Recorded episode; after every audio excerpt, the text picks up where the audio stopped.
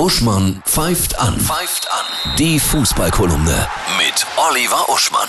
Hallo Oliver, ich grüße dich. Hallo Annette. Krise über Krise. Jetzt ist auch noch der Fußball in der Krise. Yogi in der Krise, unsere Nationalmannschaft. Was für ein Jahr. Ja, das Spiel gegen Spanien war nun der entscheidende Test. Und er ist ja wirklich mit wehenden Fahnen untergegangen, der Yogi samt seiner Mannschaft. Jetzt sind natürlich Diskussionen. Das aktuelle Modell lautet, Ralf Rangnick soll übernehmen. Der ist ja gerade arbeitslos mhm. und ein ganz toller Konzepttrainer. Und das ist ja der Punkt. Yogi hat ja gesagt, gib mir die Zeit, dieses Konzept zu entwickeln. Und jetzt ist dieses Konzept ja nun wirklich erwiesenermaßen gescheitert. Es ist im Grunde so, dass die deutsche Mannschaft doch immer dann, wenn sie Weltmeister wurde und richtig gut war, eine sehr interessante Mischung hatte. Aus so totalen Charismatikern, mhm. ja, die auch völlig gegensätzlich waren, so wie damals, wenn im Bundestag ein Strauß und ein Wehner sich gegenseitig mit mhm. Schuhen beworfen haben. Und aus ein paar wenigen Parteisoldaten, die halt zugearbeitet haben und sagen wir mal aus ein paar Fachexperten. So ungefähr waren Fußballmannschaften, die erfolgreich sind, immer zusammengesetzt. Und jetzt wird ja krampfhaft versucht, nur mit Parteisoldaten zu arbeiten, ohne einen Strauß und ohne einen Wiener. Und das ist einfach gescheitert. Hm.